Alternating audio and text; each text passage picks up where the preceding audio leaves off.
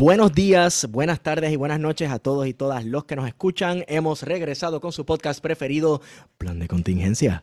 Le habla Esteban Gómez y este que me acompaña, bueno, este, este que me acompaña, qué feo. Me acompaña este. Este que te, eh, me acompaña como siempre, Next Padilla Martí. ¿Qué es la que Wario? Que es la que hay, Esteban, y saludo a todas las personas que nos están escuchando. Agradecido de todas esas personas que nos están etiquetando en Instagram y en Twitter porque somos su podcast favorito, somos los podcast más escuchados eh, para muchísima gente, así que estamos bien agradecidos por todos esos mensajes, ¿verdad? Y por todos esos stories en, en el Instagram. Sí, mano, it's been a long ride y en verdad se siente bien, ¿verdad? Que la gente eh, comparta con uno de esta cuestión de este podcast. Así que sigan escribiéndonos y tú sabes que nosotros siempre, cada vez que podemos, contestamos. Incluso ahora hasta en Facebook estamos contestando a las páginas fotutas que parece que captamos su atención en Facebook y ya están hablando de BKPL y todas esas cosas. Así que me lo encuentro genial. Sí, no, ¿verdad? Porque obviamente, tú sabes, tienen que buscar eh, algún tipo de, de conspiración. Oye, pero también recordarle a la audiencia que vamos a tener eh, una actividad. Hemos sido invitados eh, por el podcast de Libro en Libro yes. Eh, para su cierre de temporada, que va a ser el sábado 10 de diciembre a las 4 de la tarde en el asilo de beneficencia, ¿verdad? Que es la sede del Instituto de Cultura. Y allí vamos a estar conversando, ¿verdad? Con las muchachas de libro, de libro en libro.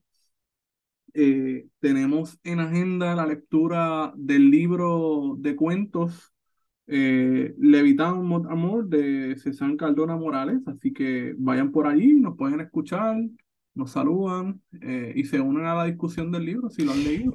Eh, pueden pedir el libro por libro787.com y definitivamente les va a llegar antes del 10 de diciembre. El libro está tan y tan y tan cool. A mí me encantó, yo no sé a ti, Wario. Ah, hay, hay unas temáticas comunes que es como que, wow, mano. yo no soy de Levitown pues, y, y, es como que, este es Puerto Rico. Me recordar mucho, ¿verdad? Porque tuve que volver a escuchar el, el, el podcast La Brega. Uf. Específicamente el que trabaja el asunto de Levitown, ¿verdad? Porque sí. Levitown es esta organización de clase media baja. Eh, en el que se van a refugiar, ¿verdad? Un montón de New Yorkers, por así decirlo, gente que vino eh, de esa primera gran migración de, de los 40, que regresa a Puerto Rico, se establecen, eh, y muchas de esas historias van a estar más o menos, ¿verdad? Este, relacionadas con la guerra de Vietnam, pero tienen que leer. Tienen sí, que sí, leer. sí, sí, sí, sí, sí, sí, Hay que leer, tienen que leerlo, está súper tripioso. Este, no sé, también eh, una conversación con el autor también estaría increíble, pero bueno, eso se lo podemos dejar este, a, a las chicas del podcast, ¿verdad? Nos invitaron a nosotros, les agradecemos y supongo que ellas también hablarán con él. Bueno, Wario, ¿qué es la que hay? Ahí ha pasado, ha pasado mucho tiempo desde que nos sentamos a hablar nosotros dos aquí de, cosas de la cotidianidad, ¿verdad? Porque hemos estado haciendo notas al calce, pero hace tiempo que no hacíamos un episodio. sí, este, sí, sí, sí. Y, también... Ah. Ajá. ¿Qué pasó? No, que también es que tantas cosas a la vez pasando y uno se sienta a pensar, bueno, de qué voy a... E-, esto es una mierda de grabar podcast, loco. De, ah, pero ¿de qué voy a hablar? Porque me interesa este tema. Ah, pero ese tema, eso fue hace cuatro días. No, porque eso también pasé. Sí, sí, no, sobre todo porque este, las redes sociales, ¿verdad? Ay, Dios mío, señor. Las noticias en Puerto Rico son... Eh, el, maldito algoritmo, el maldito ciclo de noticias, loco. Es bien corto, ¿sabes? Ahora están hablando, eh, la comedia de Twitter es Flaitetas, cabrón. Es como que. ¿Qué ya, no partido de pero es que. Es que. es, un poco cabrón. Es que es un poco cabrón. Es un poco Pero esto es un podcast serio de historia. Mano. No, pero los historiadores. Si no, los historiadores no.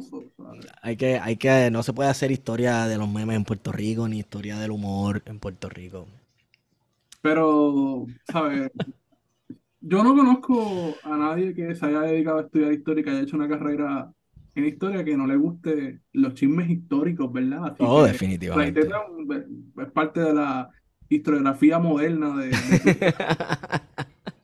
bueno, mínimo, mínimo, de aquí a par de años algún sociólogo va a hacer Alguien alguna, va a escribir sobre este fenómeno, sí. sí, sí, sí Quizás Luis Cintrón. Definitivamente, Luis Cintrón. El primero que me viene a la mente. Sí, cabrón, este porque... De hecho, ¿viste, ¿viste lo de la funeraria en Arecibo? Que tiene un servicarro. Que, tiene un servicarro. Ven acá, ok, confírmame.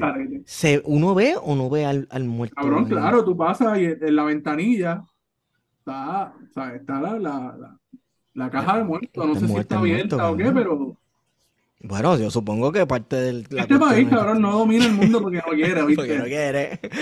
porque somos colonia. ¿A quién carajo se le ocurre eso, cabrón? Ah, ¿no tienes tiempo? Pues mira, métete en la fila del servicarro y ve, y le das los últimos. El último Dios. ¡Wow! Qué brutal, me imagino con la música de Tercer Cielo saliendo de unos speakers o tú los conectas en Bluetooth. Sí, sí, no, no, debe ser algo así, debe ser algo así, o con la tumbacopa afuera. Sí, mano. Este, y entonces, tipo dealer con el King Kong afuera o algo, no sé. Este, pero definitivamente eh, hay que, hay que investigarlo. Yo sé que Luis estuvo por ahí, eh, no pudo encontrarse el, el suceso, ¿verdad? Pero vi que las redes sociales lo documentaron bastante bien y realmente, pues, está bien loco, mano. Está, está bien loco. La cuestión de los ritos funerarios en Puerto Rico es súper interesante. Es súper interesante. Y, y, no solamente eso, es la, la, que esto lo podemos hablar con, con Luis, eh, las clases sociales que, que, participan de eso. Oh, claro. Porque, porque sí es verdad que son, es un servicio que no es barato, no es económico. Oye, morirse no es, no es barato. Morirse es súper caro, cabrón. Hasta cremarte, o sea, que Exacto. Sí, e, es, caro, pero sin embargo las personas que están participando de esta dinámica, pues son personas relacionadas a, ¿verdad? Como diría, este, a, las clases populares, diría Aguario. Tú sabes, digo, también eh, eh, pertenece en cierto aspecto a, varios aspectos de la narcocultura envuelta en esto, ¿verdad? Ah, claro, claro, sí, sí. Este, pero nunca baja. Y, hay un puesto, ¿verdad? A, a, la imagen que uno quiere proyectar. Que vamos, también las clases, ¿verdad? Dominantes también lo hacían porque Napoleón tenía conciencia de que él quería dejar un legado. Ah, sí. Eh, cuando muriera y, y, y, todo, ¿verdad? Las imágenes, este, incluso su propia tumba, ¿verdad? claro. Donde está Mira. Donde sus restos, ¿verdad? Es algo monumental. Eso no para los hispanistas, para los hispanistas, el Cid campeador, la mujer lo amaja muerto de un caballo y lo pasea por el campo de batalla y las tropas dijeron, el Cid vive. El y, eso lo llevó a la victoria. O sea, que hasta nuestra tradición española, tío. Está llena de. en español, cabrón. ¿Ah? Antes de que hablaran en español. Antes de que hablaran en español, en castellano. Exacto. Este, que escriben con la F de Fíjate, don Alfonso. Pero sí, sí, de verdad que, de verdad que es un tema bien, bien interesante y que, que, dejó mucho de qué hablar. Y que de hecho el caso de Fleiteta también tiene que ver con esto no estaba en planes. Yo quiero que ustedes sepan, lo que nos están escuchando, que no, no estaba en planes hablar de esto, pero Wario se puso bien morboso, bien rápido. pero, pero. Está cabrón, brother, está cabrón.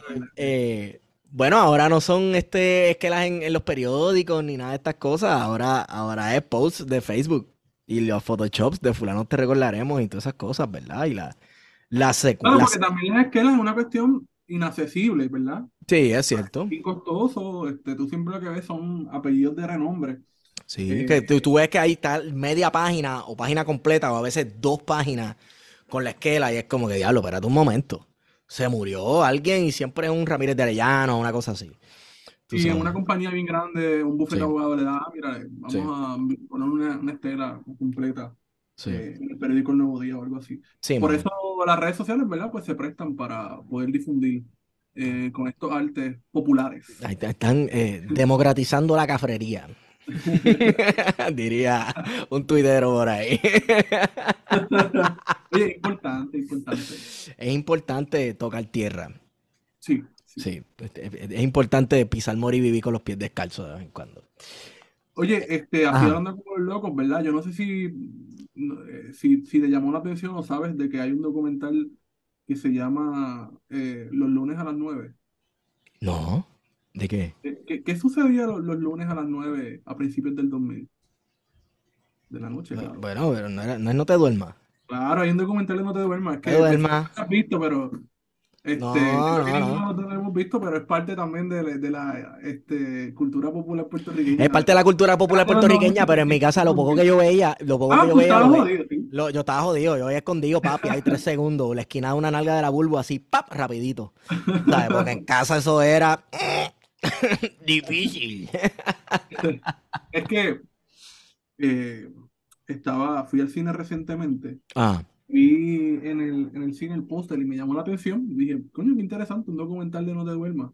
Eh, que muchas veces lo pensamos solamente en el aspecto, ¿verdad?, del poder de la semana. ujú, eh, pero yo no sé, había unos sketches bien cabrón allí. sí. Eh, que obviamente dentro de la realidad política de hoy, ¿verdad? El, el political correct no, no pasan, ¿verdad? No pasan, no pasan, no pasan. Eh, Claro. ¿sabes? Tan fuerte, tan salidos Sí. de... Pero en aquel Sí. momento, ¿verdad? En la coyuntura de ese momento, pues eso era aceptable socialmente. Sí, Y mano. de hecho, eh, el programa sale por el boicot, precisamente de los sectores más conservadores. Sí. Eh, la gente Flow Morality Media que andan por ahí dando bandazos todavía. Sí, los de. Morality Media. Yo, yo, no, yo no entiendo. Esta, esta gente de Morality Media tienen que estar volviéndose locos con los OnlyFans y, y, y, y con los traperos sonando en radio. Que ya a veces, a veces, a veces se les Cabrón, es imposible ponerle un, pito a una canción. es un- exacto, porque te- tendrías 10 segundos nada más de, de música que Ajá. este, no le van a poner una multa porque para poder poner una multa tiene que ser que alguien se queje, ¿verdad? Sí. Y eso no es tan fácil. este. Exacto, que de hecho fue lo que hizo Morality Media con los cines pornográficos. Ellos los cerraron a Ah, fuerza sí, de multa. Eh, eh, sí, sí, sí, sí. Este, ellos lo que hicieron fue cerrarlos eh, a fuerza de multa. A fuerza de multa, de, de material obsceno, de esto, de lo otro. Esa era la estrategia. Este, en- pero es que vamos a hablar claro. Este, ajá. Espérate. Es la o- cosa más al garete ir a, una, a un cine a ver una película porno. una- ¿sabes? sí, no, obviamente. El cine, papi, esto- nadie mirando para el lado, todo el mundo mirando así para el frente, uno nunca se mira para el lado. ¡Sorpresa! ¡Hueva, espérate! Aquí no, échalo para allá. Un lugar, ¿sabes? Asqueroso, Sí, cabrón. sí, sí, sí, claro, chacho, tú sabes. Y es, bebiendo Coca-Cola nada más y los cines, el piso está pegajoso. Cabrón, no ¿qué sabes. te pega? Este, pero sí, sí, es, es verdad. Este, gran parte de la zona de Santurce tenía popularidad. Sí, sí. un montón de cines pornográficos. Y otra cosa también eh, que yo vi, y esto sale, yo lo, he le- lo había leído, pero también, eh, además de haberlo leído, lo presentan en la película del Padrino, cuando ellos están haciendo negocios con los mafiosos en Cuba, que habían teatros pornográficos. Pero como que Es- es- eso era- representaciones de obras teatrales, pero Sí, sí, sí, sí, sí, como que se paraban dos en escena con un público y fuágata por ahí para abajo. teniendo, Sí, entonces, sí, eso era, aparentemente era común en Cuba, yo no sé si en Puerto Rico lo había, Eh, pero sí, estas campañas, bueno, eso- en el caso de Cuba la campaña de moralidad la llevó a cabo la revolución, Claro, claro. este, pero, Y en eso llegó Fidel, mandó. sí, sí, Se acabó sí, la diversión. Se acabó, se acabó la diversión. Entonces, este, en no sé si había eso en Puerto Rico, pero, pero los de Morality Media los cerraron a, a fuerza de multa, a fuerza de multazo. Pero eso fue sabes. como a principios de los 90, ¿no? Cuando también eh, el Rosellato se lleva enredado los prostíbulos y... Sí, ¿verdad? sí, sí. Y entonces la campaña de moralidad, ya yo creo que finalizando los 90 de Verda González, que ella era, ella era popular, este, pues quería acabar con el reggaetón precisamente también, bueno, con el underground en aquel entonces, bajo la premisa de que era pornografía auditiva, que Mm. era uno de los puntos que trae, eso es un talking point de Morality Media. Ella se convirtió en boceto de la campaña de Morality Media. Eh, pero, sin embargo, no mucho tiempo después, Verda González acaba bailando reggaetón en un programa de televisión, moviéndose al son del reggaetón en medio de una campaña. O ¿Te sea? Eh, eh, no, no, no lo puedes detener, loco. No puedes detenerlo tarde o temprano. Entonces, yo quisiera saber la mentalidad de Morality Media hoy día con, con loco, is everywhere. Tú sabes. Pero es una sí. cuestión de que estuvo de moda la, la, la cuestión moral y de higiene social. Sí. Uno la puede ver reflejada en la campaña de Sila Calderón cuando comienza la remodelación de los cascos urbanos, de los centros Sí. urbanos, que se implementan los famosos códigos de orden público. Uno puede Sí. leer ese documento y en todos habla específicamente del asunto de la prostitución, como que la prostitución está tangentamente prohibida, ¿verdad? Tiene unas multas y unas consideraciones para, para que la policía actúe sobre ello. Sí. Eh, así que los 90, a finales de los 90, esto estuvo al garete, ¿sabes? Esa ola conservadora estuvo bien presente. Sí. Y yo recuerdo que sí, que ejercieron bastante presión con el programa No Devuelvan. Este, Que yo sé que no fue el único, ¿verdad? Este, Porque tú quizás recuerdas mejor que yo Sunshine Café, ¿verdad? Ah, claro, sí. Que también tuvo protestas porque había una parodia de eh, el hermano Manuel. Sí, que, eran los, ¿verdad? Los, televangelistas corruptos estos, que encima de que pedían un montón de chavos y esas cosas, eran unos bellacos. Pero, tú sabes qué es lo que pasa. Tú sabes que, que, quienes protestaban no les gustaba mirarse en el espejo. Porque en esa, e, o sea, en esa época explotaron un montón de escándalos con televangelistas y pastores de mi iglesia. Entonces es como que, dude, ¿qué, ¿qué pasa? ¿No te gusta mirarte en el espejo? Porque lo que te están presentando en pantalla, básicamente es la verdad. ¿O, tú crees que Sunshine se, logró, se, se, Sunshine Logroño se sacó esas parodias de yo no sé dónde? No, no, Sunshine es un genio en ese sentido. Esos programas de los 90 eran sí, excelentísimos. Sí, sí, se pueden ver en la en Tocino, en Tocino PR en YouTube. Sí. Eh, Hasta Chona la puerca asesina vimos una vez este, en, en, en, en YouTube. Ah, sí, recuerdo que la vimos, sí, sí. Sí, hace tiempo. Buenísima. De hecho, si la gente no la ha visto, deben de buscar y ver esa super producción. Son, son un coloso del cine boricua. no, la Este, y de hecho, una oda a la cafrería, porque creo que es algo así como este, producciones cafre o. Sí, sí, sí, sí, sí.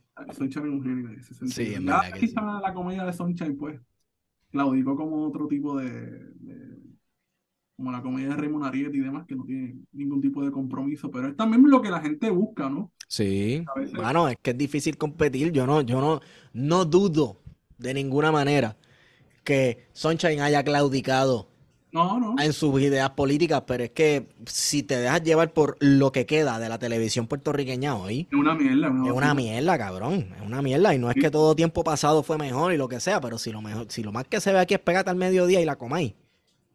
Estamos jodidos, cabrón. Estamos bien jodidos, brother. Estamos bien jodidos. Pero también son como una forma de escape, porque por ejemplo, tú, o sea, yo no, a mí no me gusta este pégate al mediodía, pero es que es inevitable que en la hora del almuerzo, en cualquier lugar que tú vayas. Cualquier oficina médica, donde Todo el mundo quiere ver a Natalia, todo el mundo quiere ver a guitarreño, cabrón. Claro, claro. Y todo el mundo quiere ver a la C, a la Comen. Sí, mano, pues, tú sabes. Digo, también hay, hay una que es vanguardia puertorriqueña, que es Puerto Rico Gana. Ya, Un día deberían de ir para allá, cabrón. Yo creo que ganamos. Obligado. Pero pues está difícil competir con la Comay, ¿sabes? Porque la Comay tiene, tiene, ¿sabes? Una... Tiene mucha gente cautiva eh, por décadas, cabrón. Y tiene poder político, porque está afianzada con poderes políticos. No, que va, que va. Chacho la Comay no, se, no, se, no se vende a ningún político. No se vende a ningún político. Venga, que la, la, la Comay ha vuelto a hablar del niño Lorenzo y. y ¿Verdad que ahora están hablando del niño Lorenzo que el hermano habló? Sí. pero ha, hablado, ha vuelto a hablar la Comay. Pues fíjate, no, pero yo recuerdo que la Comay le dio duro ese caso. Le dio duro, pero es que ahí se rumoraba que había una gente envuelta que. anyway. Sí, sí. Pero esa fue la misma época en la, que yo recuerdo que la Comay dice que es apolítica y yo recuerdo que hubo una manifestación en el Capitolio que básicamente cogieron a los estudiantes de la Yupi, eso fue como para el 2010. Ajá. Y los empujaron por las escalinatas y de momento es como que el gobernador de Puerto Rico va a hablar. Y sale Fortuño hablando en la Comay, cabrón. Y sale Diablo, yo me acuerdo. Eso fue, eso fue en el Capitolio. Eso fue el papelón que se formó en el Capitolio. Y el gobernador fue a la Comay. cabrón. Ya, y no, López le dice como que cabrón, no, o sea, aparece Lenín López a hacerle preguntas y el gobernador estaba agitado porque en vez de ir a un canal de televisión a, hacer expresiones o a hacer una conferencia pública, no, baja la Comay, cabrón. O sea, ese es el nivel de, de propaganda. Sí, pero tú sabes qué es lo que pasa, que él el gobernador sabe que a esa hora del día hay una, hay una millonada de gente pegada viendo esa mierda, loco. Aunque yo creo que también, vamos a ser claros, también ese programa ha bajado mucho. Este, lo que pasa es que hay mucha payola también. Claro. Este, claro. Pero obviamente ese canal Teleisla se ha convertido, cabrón, programa del PNP full. Y... Sí. Pero mira, Wario, tú te das cuenta escuchando las, las emisoras por las mañanas. Hacho, y, yo pensaba que eran más las AM que las FM. Papi, no las FM, las FM, pero bien brutal. Hay, una serie de emisoras, hay una serie de programas en unos horarios claves que están, papi, empujando la línea, la línea del Estado, la línea pro gobierno, pero una cosa nasty, loco. Sí, o el que no hagas nada, que te quedes. Exacto. Es, que, es que meter mano, es que la y esto yo lo había dicho, sí, pero esto yo lo había dicho antes también. en parte funcionan en base a la burla, loco. Es una burla total. No al Estado, no es tirando puntiras, pegando tiros para arriba, tú sabes. No, no, no, no, no. Es una burla a todo el que trate de hacer algo distinto, a todo el que exprese insatisfacción con las cosas como están, o a todo el que trate de decir, mira, las cosas como están, eh, están mal y es por esto. Y, y no quiero que sean así hasta con la burla, loco. Entonces, nada, virando, virando a los puertorriqueños unos contra otros por los siglos de los siglos. Pues mira, como te decía, antes de empezar la conversación de, de, No te duermas, que te estaba en el cine. Me envolví este, hablando mierda, perdón. Ajá. Nada, si Wakanda. ¿Viste, viste, ¿Viste Wakanda Forever? La vi, la vi. Y, yo no la he visto, no la he visto, no la he visto. Eh, está buena, ¿verdad? Obviamente, como todas las películas de tiempo reciente, ¿verdad? Este, no solamente de Hollywood, sino también de Netflix, pues la cuestión de eh, estar a la moda, ¿verdad? De, incluir este, la diversidad. Eh, no, me parece que sea algo real, me parece que algo bien fingido. Es forzado.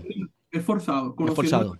Solo que lo único que me molesta de la película es eso, que no se ve algo genuino, que se ve algo forzado por cumplir eh, moralmente con las necesidades del mercado, ¿verdad? Que el mercado que está consumiendo cine, ¿verdad? Está pidiendo diversidad. Y eso, eso está muy bien, pero hay que hacerlo genuino. Y hay una, ¿verdad? La película está, está, buena, ¿no? No, está mala. Y me gusta mucho el asunto de los pueblos perdidos. Sí. Eh, porque hay un personaje, Namor, básicamente el villano en esta, en esta entrega, que básicamente es de origen maya y es un pueblo que se sumerge, ¿verdad?, a las profundidades del agua para... Ah, me imagino que hacen alusión a la antigua Atlántida. Ahí, no necesariamente, pero sí, sí hace algún tipo de analogía, ¿verdad? Este, y obviamente el asunto, ¿verdad?, de los pueblos eh, africanos que fueron básicamente robados de África y repartidos este, hacia el continente americano, ¿verdad? Lo que también se conoce como el comercio triangular. Sí. Eh, hay, una anécdota bien poderosa de que de hecho tomó lugar en Manatí.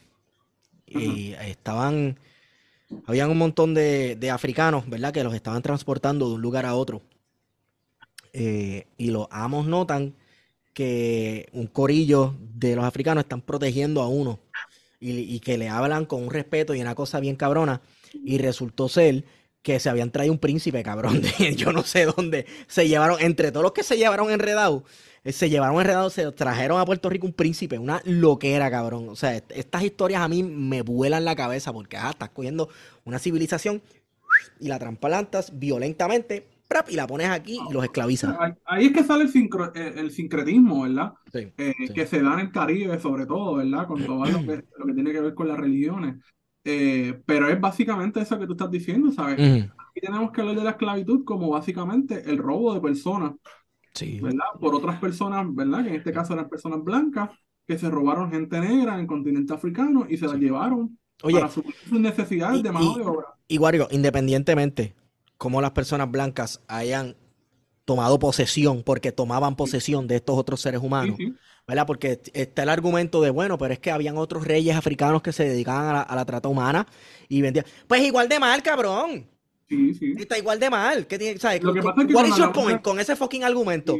Lo que eh, pasa es que cuando hablamos de la esclavitud africana estamos hablando de un fenómeno bien puntual que es el capitalismo moderno. Que Ajá, es, es sobre el cual es, específicamente, exacto, sobre eso se va fundamentando una sociedad y un sistema económico que la mierda que tenemos hoy. Antes, ¿verdad? Siempre había existido la esclavitud y la esclavitud era por causa justa, ¿verdad? Por una guerra, por ejemplo. Este, bueno, causa justa en aquel momento. En aquel momento, claro. Se le llamaba causa justa, se le llamaba causa justa. Pero er, eran prisioneros de guerra muchas veces los, esclavos, ¿verdad? Que por ejemplo los, castellanos, no, por no hablar de España, porque España no existía, eh, capturaban moros, ¿verdad? Este, gente en la península ibérica que practicaban Islam y pues los tenían de, de, esclavos, que de hecho fue gente que vino aquí también. Sí, incluso... Eh, ah, pero somos tres razas. Eh, no, muchachos. y también los turcos secuestraban, secuestraban cristianos o capturaban a los niños de los cristianos y los criaban en las, en las cortes de, ¿verdad? de las distintas provincias del Imperio Otomano. Y entonces tenías esto, esta cepa de guerreros cristianos o, cristianos musulmanizados, ¿verdad? Y, este fenómeno ha sido así alrededor de todo el mundo en toda la historia. Pero hay un, hay, hay, un detallito.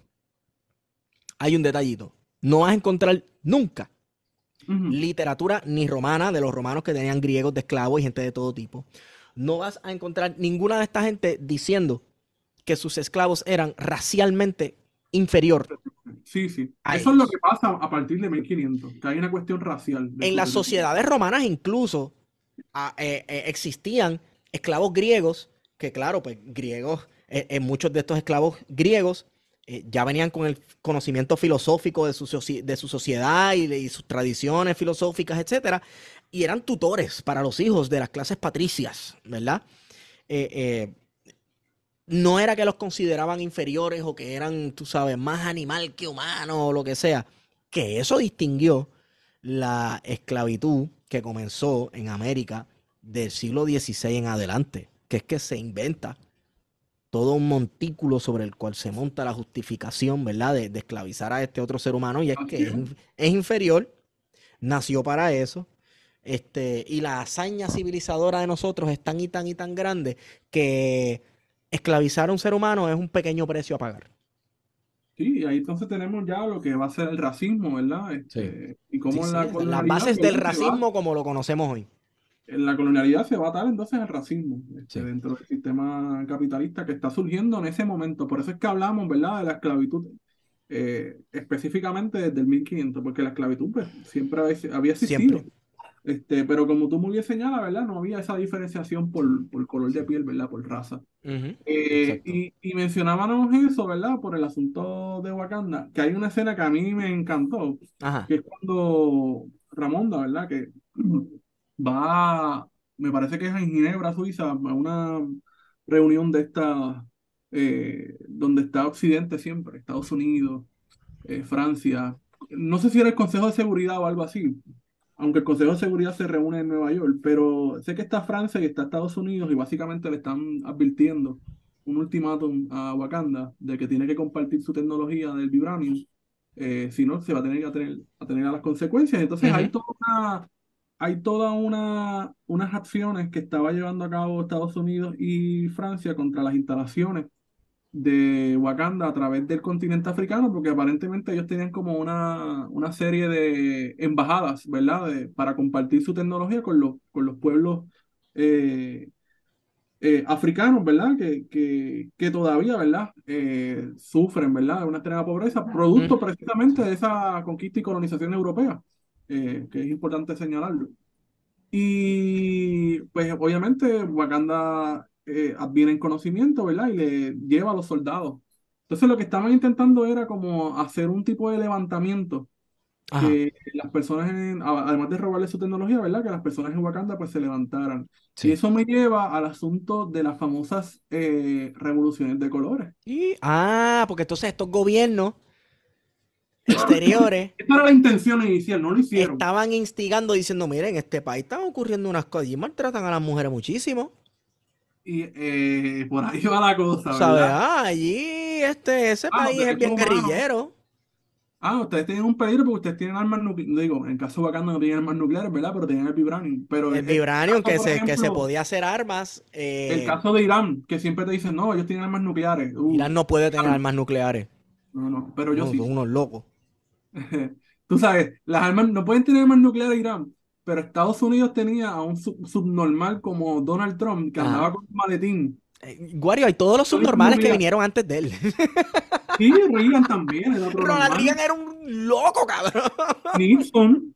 También. Este, cabrón. Ah, eh, Estados Unidos tiene una cantidad de presidentes que son un chiste, pero por decir una persona que era que provocaba crisis diplomáticas a través de Twitter, que era Donald Trump, Cabrón, el presidente de Estados Unidos anda con un, un, militar al lado que tiene unos códigos que básicamente desde cualquier lugar del mundo puede empezar un ataque nuclear. Y a nadie dice, diablo, este tipo no está de acuerdo, tiene, un, tiene armas nucleares. Nadie dice eso, cabrón. Sí. Ah, pero Irán tiene armas nucleares. Ah, pero Norcorea tiene armas nucleares. Eh, que podemos entrar, ¿verdad?, en la discusión sobre, sobre cada uno de los gobiernos de esos dos países, ¿verdad? Pero eso es el caso, ¿verdad? Lo que, lo que estamos señalando es la hipocresía eh, de Occidente. Y en este caso, lo de las revoluciones eh, de colores me llama mucho la atención porque recientemente, en esta semana, ha salido a la luz, ¿verdad?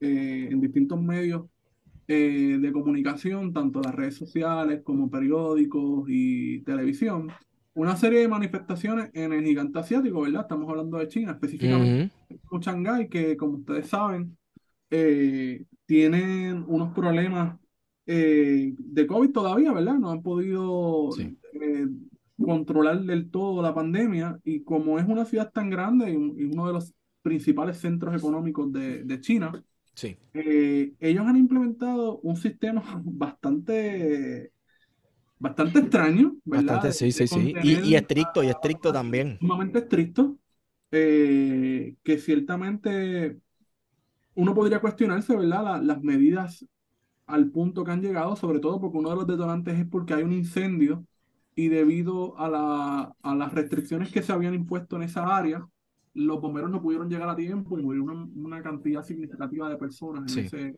incendio. Pero me parece bien interesante el asunto, ¿verdad? Hablando de Wakanda y hablando del caso de China, cómo entonces, de momento se comienzan a proyectar, ¿verdad? Las imágenes constantes de China y se comienza a hablar ahora de, no, hay protestas en el gigante asiático. No se ven protestas así de Tiananmen, por ejemplo. Pero ven acá, ven acá. ¿Son protestas en contra de las restricciones de COVID? Claro, ¿O automáticamente son protestas para tumbar el gobierno? Porque eso es lo que eso es lo que no te lo dicen explícitamente, pero te hacen como que te tiran esa indirecta de que hay protestas para claro, porque, para tumbar el gobierno y que hay que apoyarla, porque la libertad de los chinos. Ajá. Eh, exacto, exacto. Ahí entonces viene la cuestión de exigir más derechos humanos y ahí entonces entran las distintas organizaciones no gubernamentales como Open Society, ¿verdad? Que sabe que es Soros, conspiración, Illuminati. Los Illuminati, espérate, hace el triángulo. pero también, ¿verdad? Fuera de relajo, ¿verdad? También, y es algo cierto, ¿sabes? Open Society tiene un montón de organizaciones no gubernamentales que reciben, ¿verdad? Claro, claro. Eh, igual que también hay un montón de organizaciones que reciben financiación del USDA, ¿verdad? de la agencia del Departamento de Estado de Estados Unidos, dedica también, ¿verdad?, a fabricar este tipo de, de eventos de revoluciones de colores y que eso está sumamente probado y documentado, ¿verdad? Sobre todo, recordemos lo que sucedió recientemente en Bolivia contra Evo Morales, ¿verdad? En el que tuvo un rol clave eh, en esto. Y... y no se equivoque nadie, es, ese tumbe que trataron de hacerle a Evo Morales fue por el, el, el, vibranium de nosotros del siglo XXI, que es el litio. Ah, qué lindo son los iPhone. Ah, no, no, no te gustan los iPhone, ¿ah? Americanos. Bueno, estos no es iPhone, estos coreanos, esto es... Qué lindas son esas baterías Tesla. Esas ¿ah? Tesla, ah, esos carritos híbridos para que usted ah, sea responsable con la naturaleza, esa minería ahí, con el cielo abierto de ese. Volando montañas en canto, envenenando acuíferos. Hablando como los locos, nadie habla de cabrón del problema ambiental que va a haber dentro de dos o tres años con todas esas este, baterías. ese, litio se lo van a tener que. ah, tú dices. en las casas, cabrón. Tú sabes que ha, habido ahora una, una, básicamente, las soluciones individuales, las salvaciones individuales, lo decía Lutero, ¿verdad? Este, y todo el mundo ha puesto placas solares, baterías Tesla, que se joda, yo me voy a independizar de Luma. Y no hemos hablado en términos ambientales, ¿verdad? Porque eso tiene una vida, Ajá. ¿verdad? Tiene una cantidad de, de vida. ¿Qué se va a hacer con todos esos desperdicios de placas, de batería? O sea, yo no quiero ni pensar en eso. Eso es otro tema. Pero volviendo a las revoluciones de colores, ¿verdad? Porque quizás puede estar escuchando y no, no sabe qué carajo es una revolución de color. Eh, eso suena como algo políticas identitarias o algo así. Sí, sí, sí, sí, sí, no tiene nada que ver con eso. La de, de color la podemos definir como una estrategia eh, de intervención sí. silenciosa que Estados Unidos, ¿verdad? Ha sido el principal país que la ha utilizado, aunque también, ¿verdad? Eh, países como la Unión Soviética también utilizaron, ¿verdad? sí. Para debilitar o derrocar gobiernos que no comparten, en este caso, la visión de Estados Unidos, ¿verdad? Porque el famoso Washington Consensus sobre su organización económica, política y militar. Y casi siempre son pequeñas protestas, ¿verdad? Que van teniendo una exposición desmedida en los medios occidentales. Lo vimos en Ucrania, por ejemplo, en 2014. Y esas exposiciones desmedidas no son coincidencia, no es coincidencia que tengan exposición desmedida. Las vimos en Cuba eh, hace un año, eh, de Patria Vida, que era algo que se notaba que estaba súper fabricado desde desde Miami. Y no es que no queramos decir que habían unos reclamos, ¿verdad? Que, que eran legítimos, válidos, legítimos, ¿verdad? Pero obviamente todo lo que estaba pasando ahí se notaba que era sumamente fabricado y de hecho se pudo demostrar que, una fabricación desde Miami. Irán. En el caso de Irán, ¿verdad? Recientemente con los derechos de las mujeres, cuando sabemos que a Estados Unidos le importa un carajo. Un carajo, cabrón. Eh, y era, de hecho, tú viste, cabrón, que Estados Unidos le ganó ayer a Irán en, la FIFA y fue una cuestión súper política. Ah, pero claro, para los que dicen no mezclan política y deporte. Biden salió haciendo expresiones como que, ah, wow, le ganamos. Pusieron la bandera de, Irán sin el logo de la República Islámica. O sea, le quitaron el símbolo. Eso eh, es, un poquito de falta de respeto, claro. No, de hecho, Irán creo que demandó a través de la, de la FIFA al Comité de, Estados Unidos. wow. Eso es una falta de respeto, cabrón. Pero obviamente, como tú dices, el deporte no es político. No es político para nada. para este, nada. Pero... pero, pero, mira la cuestión con lo de Irán. Y, y, y lo... Como que lo triqui de las revoluciones de colores. De colores. ¿Quién no está a favor cabrón. ¿A quién no le gustaría? Día las madres, cabrón, día de las madres. Claro, ¿a quién no le gustaría que las mujeres alrededor del mundo se liberaran de los yugos opresores? Pues claro, loco, el día de las madres, seguro que sí, todo el mundo, normal. Pero ahí se, eso significa vamos a fomentar un golpe de Estado. Entonces si dices, hmm, yo no sé, ahí como que huele, yo no sé. Sí apoyo esta cuestión de la, pero cuando ves eh, las personas eh, más vocales o que llevan la voz de estas cosas eh, tienen una trayectoria que a mí me parece, por ejemplo, este, envuelta en esto de Irán está una tuitera iraní con sede, ¿verdad? Que vive en Nueva York. Mm. Y no vive en Nueva York porque está exiliada o lo que sea, vive en Nueva York porque ha trabajado con el Departamento de Estado de los Estados Unidos, o sea, ha trabajado con el gobierno americano. exacto. Entonces, Así ves, por ejemplo, también en, quién ha, estado envuelto en cosas, mira, en la misma Venezuela con la cuestión del concierto fracasado allá en Cúcuta que se formó un despingue. Que se robaron más de 2 o 3 millones, creo que fueron más de 10 millones de dólares en ayuda, supuesta ayuda, se la robó el, gobierno ilegítimo de Guaidó, que no ya, no, ya no es presidente, de hecho, Estados Unidos autorizó recientemente a Chevron a explotar otra vez petróleo en Venezuela, así que ya Venezuela es parte eh, Parte de, esta gran comunidad americana. Bienvenido. Bienvenido nuevamente. Eh, este, nada, esta cuestión, los golpes de estado de 17 pesos y pistolitas de agua son cosas del pasado. Pero, ¿verdad? La, función de la revolución de color es desestabilizar un país. En el caso de Irán, logró en algunas semanas, ¿verdad?, hacer una presión sumamente fuerte contra el gobierno islámico. Y no creo que logre lo mismo ahora en, China, ¿verdad? China es un país grandísimo eh, y, ciertamente eh, con una autoridad bastante, bastante fuerte, pero la campaña de descrédito que se está haciendo desde el exterior, ¿verdad? Particularmente los medios estadounidenses, pues tiene un efecto, ¿verdad? Eh, y que genera expectativas, que yo creo que eso es lo más preocupante. Las redes sociales en general, ¿verdad? Y, no solamente en cuestiones políticas, generan expectativas, ¿verdad? Uno siempre espera algo. Y yo creo que eso es uno de los grandes problemas de hoy en día en términos emocionales y demás, que todo el mundo está esperando algo. Eh, una vez que uno entra en una red social y intercambia un mensaje con alguien, ¿verdad? E, esa expectativa es peligrosa. Sí. Es precisamente lo que está haciendo Estados Unidos, ¿verdad? Con la transmisión de todas estas protestas, que las ha magnificado con todo su aparato mediático, que uno dice, no, Estados Unidos no hay medios del gobierno, medios son libres, sumamente libres que todos tienen la misma mierda. sí, sí.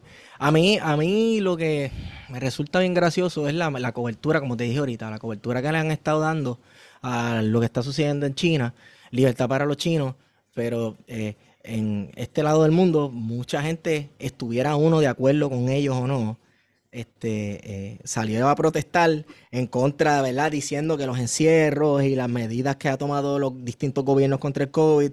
Pues, Cabrón, los demócratas estaban pidiendo encierros cada rato. Encierro total, de cada rato. Ah, ¿y esté uno de acuerdo o no. Ajá. Estoy esperando. exacto. Esté uno de acuerdo o no con los reclamos y las protestas, etcétera, etcétera los camioneros en Canadá se tiraron a la calle y le dijeron de terrorista para abajo, de que white supremacist, y había un montón de gente de origen este eh, eh, hindú y, otros países de Asia. Eh, loco, este, y ahora... Ah, ¿Ah? El nene lindo. exacto. Sí, sí, Justin Trudeau, tú sabes. De, de, terroristas para abajo le digo. Entonces, cuando en China esté uno de acuerdo o no con las protestas y los levantamientos y los reclamos de la gente, esta gente hace lo mismo en China, de momento estos son freedom fighters. Ah, sí, sí. Están, tú sabes. Mano, pónganse de acuerdo, loco. Ahí es que uno puede identificar, ¿verdad? Lo que son las revoluciones de colores. Cuando uno, ve que uno dice, no me cuadra algo, y es que precisamente uno ve como Occidente salta a, a unas protestas más que otras, ¿verdad? Entonces, a unas se antagonizan, pero otras son héroes, ¿verdad? Que están luchando contra la tiranía, eh, del gobierno chino, del Partido Comunista Chino, etcétera, etcétera. Como por ejemplo lo que se, lo, el, lo que se inventaron de, del expresidente chino, eh, que había sido, que había caído en desgracia y que lo habían sacado. aparecido y es como que cabrón, ¿sabes? ¿Qué fue lo que pasó entonces? Porque. Pero te, eh, te, dejan así en el aire, hay que hablar con Mayra Vélez Serrano, nuestra corresponsal, corresponsal especialista en China, para ver qué fue, qué es la que hay con eso. Pero uno solamente tiene que seguirle la pista como los medios están cubriendo el asunto. Tú sabes. Y, y tú vas viendo, tú vas viendo cómo se ponen de acuerdo para una narrativa, mano. Que por ejemplo, ahora la narrativa común es, ¿verdad? Eh, y aquí cambiando el tema, que tiene que ver, ¿verdad? Porque estamos hablando de Elon Musk y Twitter. Sí. Que toda la narrativa liberalia, todos los instrumentos mediáticos de liberalia, eh, la han cogido, ¿verdad? Con, con Elon Musk. Con un poco de razón, vamos. Eh, pero, ¿verdad? Elon Musk, todo el mundo sabe que es un multimillonario que también ha hecho su fortuna a través de su familia, que tenía minas en Sudáfrica eh, y que también se han beneficiado de fondos del Estado estadounidense eh, y que compró, ¿verdad? A Twitter, una de las redes sociales más importantes y que de hecho ha servido para muchas de estas revoluciones de colores. Dicho sí, claro. Recordemos la primavera árabe, que esa fue una de las grandes falsas de Occidente, eh, que terminó limpiándose a Libia. Libia no existe como país hoy en día. Eh, terminó básicamente destruyendo patrimonio de la humanidad en Siria y en Irak, que tampoco existe hoy en día, que se perdió por completo. Eh, y Elon Musk está en la mirilla pública porque despidió básicamente como el 50% de la plantilla de Twitter después de, una, de un fracasado, una fracasada compra de Twitter que básicamente le salió en unos eh, más de 42 mil millones de, dólares, una cosa ridícula. Sí. Eh, porque primero él hizo el aguaje de comprar, después que se comprometió, echó para atrás, entonces Twitter mandó, entonces tuvo que dar un dinero adicional, tuvo que pagar una multa, pidió un prestamito nada más de 12 mil millones de dólares. Casi nada. Parece, parece que era una, una movida bien arriesgada económicamente y parece que la acabó totalmente. Claro, claro, y entonces ahora tiene que reducir, ¿verdad? Porque en el mundo capitalista, ¿quiénes son los que siempre pagan? Pues los trabajadores. Los pobres, sí. Eh, y aquí no se da cuenta de la importancia de lo que es la clase obrera, ¿verdad? Eh, en, términos de, de Twitter que básicamente despidió su plantilla y tú te quedó básicamente inoperativo por varios días, ¿verdad? Hubo fallas, problemas. Eh, y nada, este, ha dado mucho de que hablar Elon Musk, sobre todo porque se reactivó la cuenta del el infame presidente 45. Eh, Ay, Donald Trump. Donald Trump. Eh, Sí, porque es que todo esto fue bajo la premisa de la, del, eh, libertad de expresión. Libertad de expresión y no censurar a la gente, etcétera, etcétera, y bla, bla, bla. Pero vamos, esto se trata de censurar o no censurar de quien esté tuando o no. Que vamos, Twitter, eso iba a ser tarde o temprano, eso era lo que hacía también. Digo, es verdad que este para mí no debió no debieron Para mí Elon Musk siempre ha sido un subnormal, cabrón. Claro, no, pero sí, pero he entendido la mamadera de mucha gente, sobre todo de, gente liberal, que hace tan solo unas semanas tienen una mamona con Elon Musk. Y ahora no. Vinculados a Elon Musk y ahora están que si cogen el Tesla lo tiran por ahí. Sí, eh, es el nuevo enemigo, es el nuevo Boogeyman. Sí, sí. Tú sabes. Este, el tipo es un payaso. Es un payaso es un payaso y es un vividor del sistema porque tiene contratos multimillonarios con el gobierno y se, puede, se ha visto, ¿verdad? Que de eso básicamente ha sobrevivido su compañía. Ahora bien, esta gente liberalia, loco, tú sabes, como que eh, ellos escogen cuál va a ser el cuco. ¿Cuál va a ser el cuco al cual le vamos a echar eh, nuestros problemas de, la, de, esta sociedad y hacernos ciegos a, a, que este sistema completo está mal? Y pues ahora de momento el enemigo número, public enemy number one es Elon Musk. Y no vamos a hablar nada que no sea de ese tipo. Ah, el public enemy number one es Donald Trump. Y no vamos a hablar nada que no sea de ese tipo. Cuando entonces te estás tapando los ojos a la realidad y que estas dos subnormales son síntomas de un problema mayor que tiene la sociedad estadounidense y cómo funciona el sistema de gobierno estadounidense y, la, y, pues, qué sé yo, mano. Es hacerse el loco, es hacerse el loco. Hacerse el loco, eso es lo que, lo que ha estado haciendo. Eh, y yo creo que el ambiente en Twitter como que se está polarizando, ¿verdad? Con todo lo que está pasando y cómo se le ha dado coro, ¿verdad? A los sectores más eh, reaccionarios de los Estados Unidos, sobre todo, que se tienen con beneplácito, de que tienen a este gran defensor de la supuesta libertad de expresión, ¿verdad? Porque la libertad de expresión es libertad de expresión hasta que te conviene. Ah, claro. Eh, y, en este caso, ¿verdad? Hasta que le conviene el poder. Porque ¿Cuándo Twitter decidió cejarle el pico a Donald Trump? ¿Cuando era presidente de los Estados Unidos o cuando ya había perdido para el carajo y pasó el golpe, el intento de golpe de Estado en el Congreso, que básicamente era, ya había dejado de ser presidente técnicamente? Ah, no, claro. Sí, sí. Pues ahí cualquiera le, le cierra el pico al presidente. Claro. A pesar de que el tipo estuvo durante eh, más de, bueno, su cuatrenio, repartiendo mentiras, y diciendo sandeces en, la, en las redes sociales y no lo censuraba. Entonces uno pone cualquier mierda en Twitter. Eh, nuestro compañero eh, y podcast escucha de este, de este podcast, eh, Oscar Fontán, Ajá. te hace pasar por y todos los días o por, por el hermano de este cabrón, este por Cari, por Cari y también. y, cada rato le, le, le, tumban la página, cabrón. Sí. Y al, pendejo de Donald Trump, nadie le tumbaba la página hasta que dejó de ser presidente. Sí. Eso es una falacia. sí. expresión en las redes sociales. Sí, Siempre y cuando eh, le convenga. Mira, Guario, otro tema. Sí. Que habíamos quedado, espérate, aquí, Luma. Luma.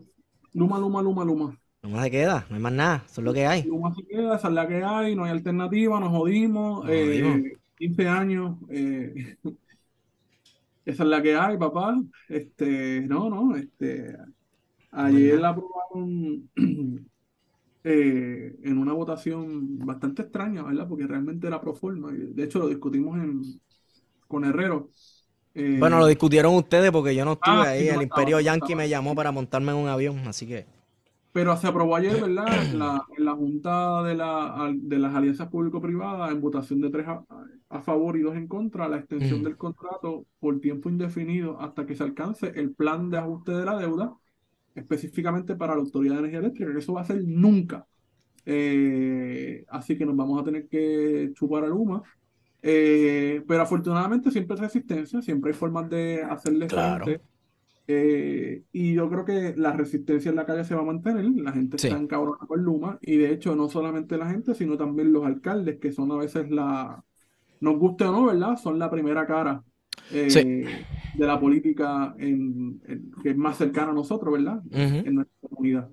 Así que de verdad yo no sé qué va a pasar. Con, lo próximo va a ser vender el palo seco este, y lo que queda de la Autoridad de Energía Eléctrica, desmantelarla por completo. Veremos a ver cómo se da. Mientras tanto, el servicio de Luma, pues, súper bueno, primer mundo. Chacho, súper económico, se ajusta a los tiempos en los que estamos viviendo. De hecho, el costo se ajusta al uso que uno le da, ¿verdad? Porque uno no gasta mucho y esos biles vienen bajitos. En cada Cristo sí, esta cuestión de no, que apaguen las luces de los cuartos cuando salgan y qué sé yo qué diantre. Ok, sí, está bien. Págate el bill igualito. Súper caro, cabrón.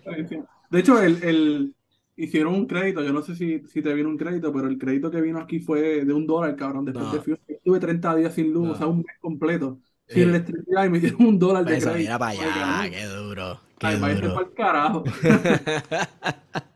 Este, pero aquí no, tenemos un servicio cada vez peor eh, y es lamentable, ¿verdad? Que, el gobernador tuvo la oportunidad de crecerse, ¿verdad? sí. Eh, y decir, mira, no, no voy a, renovarles el contrato, no le voy a dar la extensión del contrato.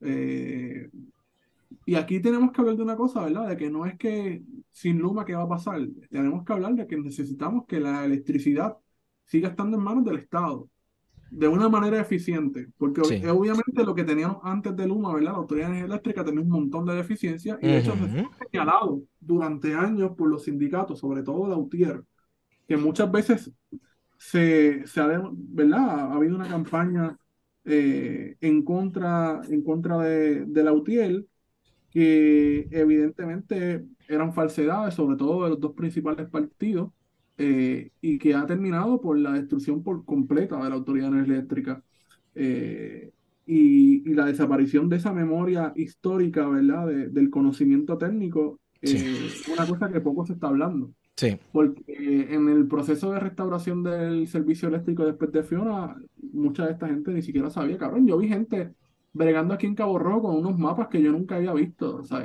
buscando las líneas porque era gente que no, no, tenía ningún tipo de peritaje, eran gringos que vinieron, que trajeron en una brigada, no sabían dónde estaban las líneas, y tú sabes que la autoridad metía líneas por donde menos que lo sí, sí, había un poste de, luz. Eh, y esa memoria, ¿verdad? Ese conocimiento de dónde estaban los postes, dónde estaban las principales líneas, las secundarias, eh, es algo que se ha ido perdiendo y que no hubo ningún tipo de intención del parte del gobierno de, de hacerle justicia, ¿verdad? A todos esos empleados de la Autoridad de Energía Eléctrica que, que tuvieron que moverse a otras agencias porque no aceptaron, ¿verdad? Claudicar ante su reclamo de que no se privatizara la Autoridad de Energía Eléctrica. Pero mientras tanto, pues, Luma se queda, así que veremos a ver qué, qué sucede. Eh, vi que por ahí eh, el amigo de este podcast, eh, Juan Carlos Dávila, sacó una producción sobre la privatización del servicio eléctrico. Este, vamos a buscar rápido y rápido el, nombre, sé que lo está promocionando. Eh, Juan Carlos Dávila, amigo de nosotros, eh, ha hecho un par de podcasts con nosotros, ha dirigido un par de documentales bien chévere Así es, así es. Este, y en este caso, ¿verdad? Esta nueva entrega eh, se remonta precisamente al proceso de privatización del servicio eléctrico en Puerto Rico y las consecuencias que ha tenido eh, eh, directamente sobre la ciudadanía. sí. Que son muchas, ¿verdad? Las implicaciones. Sí. Oye, ahora no encuentro la, la cuenta de... De Juan Carlos. Bueno, está Simulacros de Liberación que es básicamente una crónica de cuando empezó la, la, junta, la lucha contra la Junta de Control Fiscal. Sí. Este, pero no sabía que había otro, además de ese. Sí, no, es reciente. Este, este documental es reciente. que está trabajando. Se llama Resiliencia Privatizada. Ah, Privatized Resilience. Ok de estudios puertorriqueños, ¿verdad? De Hunter College. Así que pendientes por ahí. Eh, el documental está disponible en YouTube, ¿verdad? De manera gratuita, así que lo pueden buscar. Eh, así que lo ven, lo comparten y nos dejan saber qué es la que hay. Excelente. Bueno, Guare, yo creo que lo podemos dejar aquí. Sí, lo podemos dejar aquí. Excelente. Este, gracias a todos y todas por escucharnos. Quiero decirles además que recuerden que a nosotros nos auspicia libros787.com, donde puedes comprar los libros más cool en español, ¿verdad? Y también de literatura puertorriqueña más chéveres. Eh, te llegan directito a tu casa. ¿Y qué más? ¿Qué más te puedo decir? Eh, que nos auspicia jaboneradongato.com. Ah. ¿Cómo? Yo pensé que Soros. decir... Open Society. Macho, si se guillan un par de millones. si se guillan un par de millones, sí. No, no, no. Fuera de relajo, no- nos auspicia Jabonera Don Gato, jaboneradongato.com. Los mejores jabones y los jabones más ricos hechos por manos puertorriqueñas. Chipean a donde sea. Para ambos auspiciadores pueden utilizar el código plan de contingencia y les van a dar unas cosas bien chéveres como shipping gratis en la primera entrega, 10% de descuento en la orden total. Bueno, olvídate. Muchas chucherías. Eh, gracias a todos, todas y todes por estar con nosotros y por escuchar. Y con esa hemos sido con ustedes. Plan de contingencia.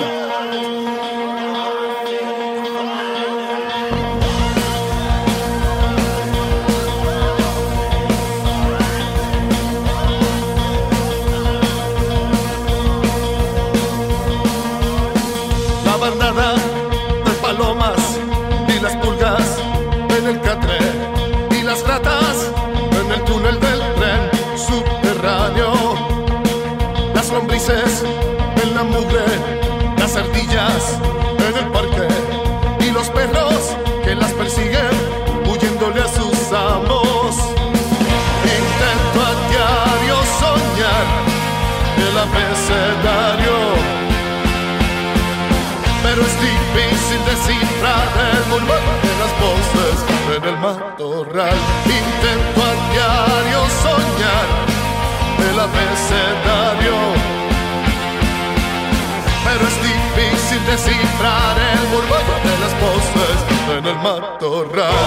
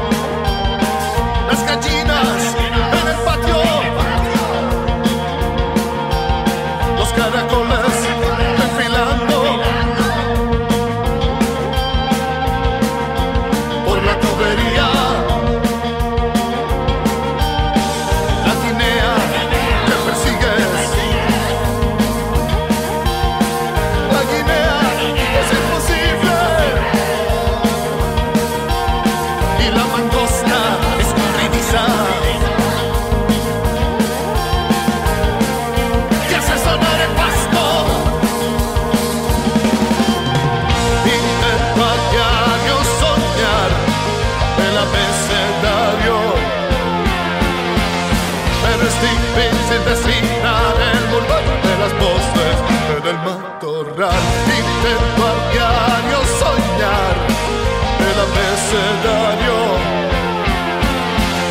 pero es difícil descifrar el murmullo de las voces en el matorral.